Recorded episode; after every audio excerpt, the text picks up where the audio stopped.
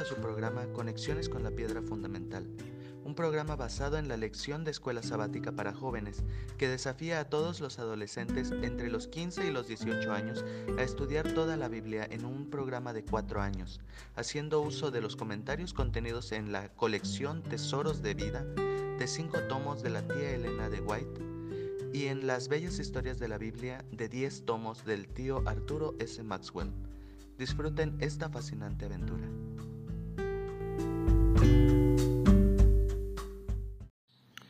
Hola mis hijitos y mis nietecitos queridos, aquí su abuelo listo para comentar la lección número 8 de nuestra lección de jóvenes de la escuela sabática.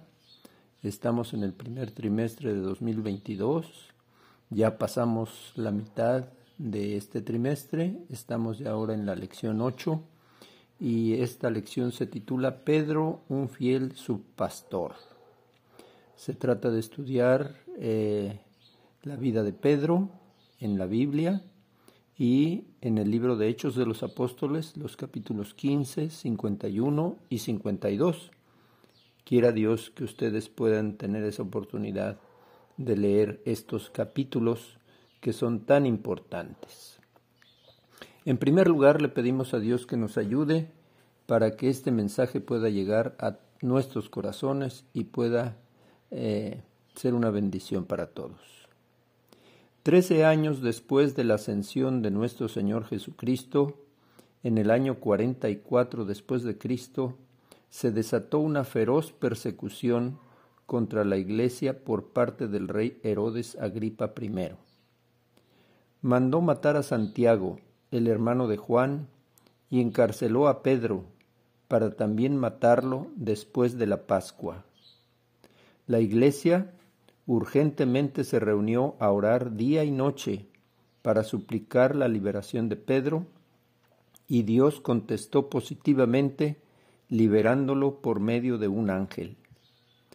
Pedro entonces pudo continuar con su ministerio en favor de judíos y gentiles. En los años 64 y 74, perdón, y 67, escribió las dos cartas universales que nos regalan su testamento espiritual, en donde encontramos la mejor síntesis de la evolución de su vida en una fórmula que describe las etapas del desarrollo cristiano en ocho pasos. Finalmente, en el año 67 fue condenado a morir crucificado, pero él pidió que fuera boca abajo, pues no se sentía digno de morir como su maestro. Su vida es una vida de milagros, de transformación y de servicio fiel. Él fue un tierno y fiel subpastor. Nuestra vida puede ser como la de Él. El versículo que he escogido para esta semana está en, en Salmos 71, 18 y dice, Aun cuando sea yo anciano y peine canas, no me abandones, oh Dios, hasta que anuncie tu poder a la generación venidera y dé a conocer tus proezas a los que aún no han nacido. Qué versículo hermoso que ilustra eh, mi anhelo para con ustedes, mis nietos, y para las generaciones futuras. Em, Pedro eh, escapó milagrosamente de la cárcel. ¿Qué nos enseña este, este pasaje? Bueno, nos enseña la fórmula del éxito. Esfuerzo humano más poder divino igual a éxito. Este pasaje tiene el objetivo de mostrar el poder de la oración y el poder de los ángeles para ayudar a los hijos de Dios cuando es la voluntad de Dios que las cosas salgan bien desde el punto de vista humano. Qué reuniones de oración y cómo se movilizó el cielo para rescatar a Pedro. El objetivo de la primera carta del apóstol Pedro es fortalecer la fe de sus lectores ante, la inminencia de las pruebas, formar nuevos pastores para que sigan atendiendo a la grey y animar a prepararse para encontrarse con el Señor. La segunda carta de San Pedro expone el plan divino para el desarrollo del carácter. exhorta a los lectores a seguir creciendo en la gracia y en el conocimiento de nuestro Señor Jesucristo y los anima a prepararse para la segunda venida de, nuestro Señor. Mm, aquí tenemos eh, una cita del libro de los Hechos de los Apóstoles en la página número 419 que dice, se necesitan pastores y maestros fieles que no lisonjeen al pueblo de Dios ni lo traten duramente, sino que lo alimenten con el pan de vida. Hombres y mujeres que sientan diariamente en sus vidas el poder transformador del Espíritu Santo y que abriguen un fuerte y desinteresado amor hacia aquellos por los cuales trabajan. Esta cita también se puede aplicar a los padres de familia. Podríamos decir, se necesitan pastores, maestros y padres de familia que no lisonjen al pueblo ni lo traten duramente. Muy bonita cita. Las primeras palabras de Jesús para Pedro fueron, ven y sígueme. Sus palabras finales para él fue, tú sígueme. Pero las palabras más importantes para Pedro fueron, apacienta mis ovejas. Entre estos mandatos floreció la colorida vida de Pedro, con lecciones de vida esenciales para todos los que se esfuerzan por seguir a Jesús. Pedro era pescador cuando conoció por primera vez a Jesús. Ese encuentro con Jesús redefinió radicalmente la trayectoria de su vida. Jesús le dio a Pedro un nombre nuevo, Cefas, pero más que eso, Jesús le dio a él una nueva vida. Pedro nunca fue un hombre perfecto, pero su carácter fue transformado por Cristo. Pedro consagró su vida a proclamar las buenas nuevas del Mesías resucitado. Él fue reconocido como líder entre los discípulos de Jesús. Él fue la primera voz que compartió el Evangelio en Pentecostés. Muy probablemente Pedro conocía a Marcos y le dio la información para preparar el Evangelio de San Marcos. Y finalmente le escribió las cartas universales primera y segunda de Pedro. Esta lección enfoca a Pedro. Dado el colorido de las historias, la personalidad atractiva y los escritos personales de Pedro, hay muchas direcciones que podría tomar este estudio. La historia inicial de esta lección relata la liberación milagrosa de Pedro de la prisión. Así que el énfasis de esta lección serán los milagros y lo milagroso. Entrelazados en la narración hay lecciones sobre la gracia y el amor, porque cuando Jesús eligió a sus seguidores, Él no estaba buscando gente perfecta, Él estaba buscando gente real que pudiera ser cambiada por su amor. Y esos también podemos ser nosotros. Vamos a hacer una pausa y continuamos en un momento más.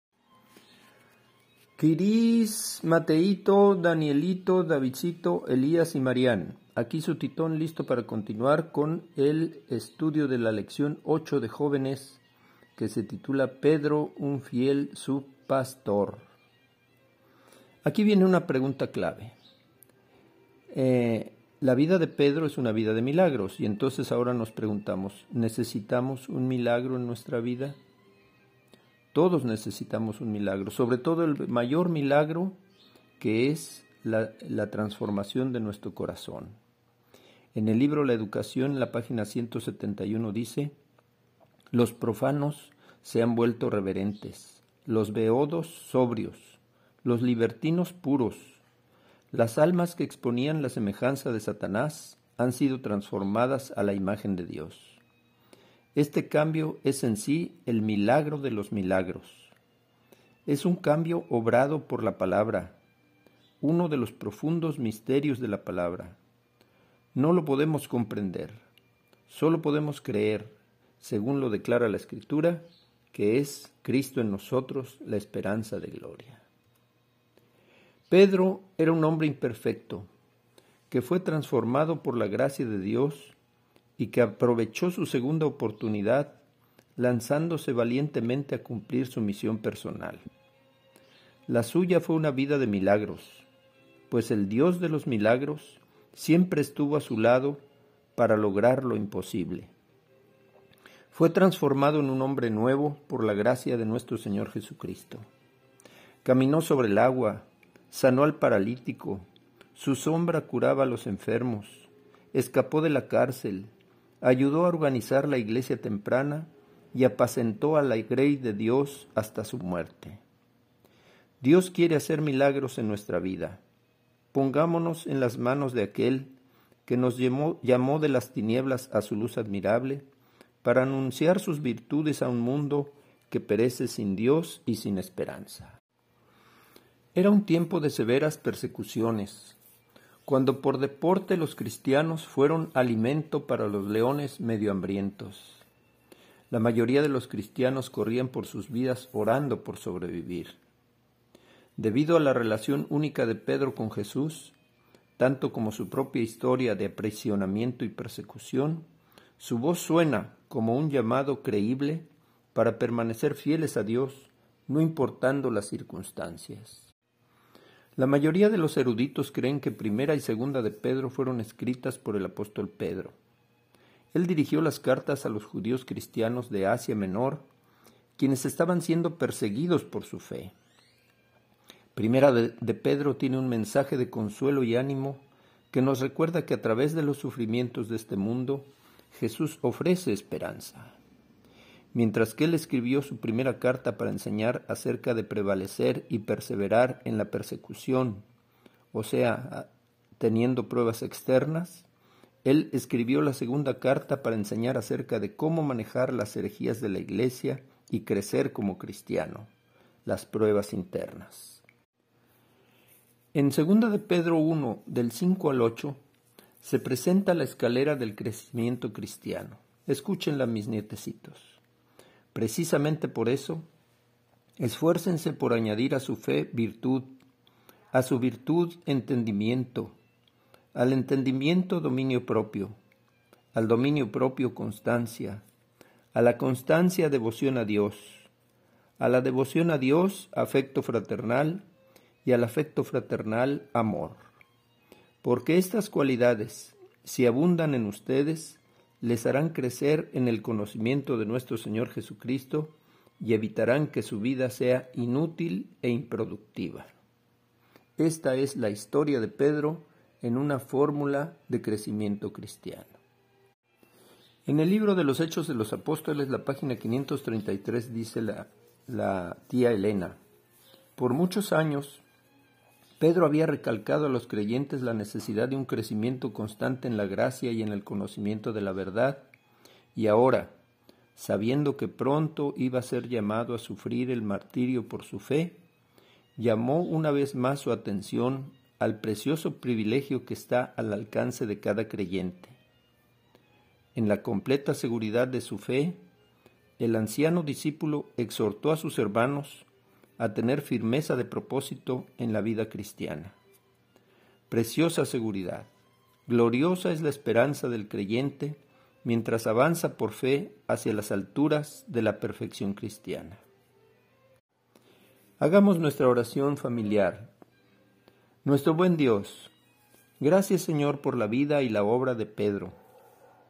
Sabemos que hoy no estás buscando gente perfecta, sino que estás buscando gente real que como Pedro pueda ser cambiada por tu amor. Aquí estamos nosotros para que hagas ese cambio. Señor, haz en nosotros en nuestra vida el mayor de los milagros. Transfórmanos. Ayúdanos a vivir una intensa vida de oración para que se pueda manifestar en nuestra vida los milagros que traigan gloria a tu santo nombre. Ayúdanos a transitar por la escalera del desarrollo cristiano que propone Pedro para alcanzar la realización espiritual que tú esperas de nosotros. Ayúdanos a servir en tu iglesia con los dones y talentos que nos has concedido, para que sea edificada en tu gracia y en tu conocimiento.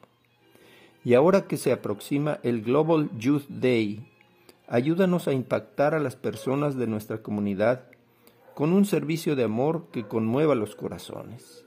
Pero no nada más ese día que pudiera ser un estilo de vida en nosotros, servir por amor a la humanidad. Finalmente te rogamos que nos ayudes a ser fieles en las pruebas que vendrán, como lo fue el apóstol Pedro, incluyendo su final martirio. Que así sea. Amén. Les mando un beso y un abrazo y que tengan un feliz sábado. Hasta la próxima.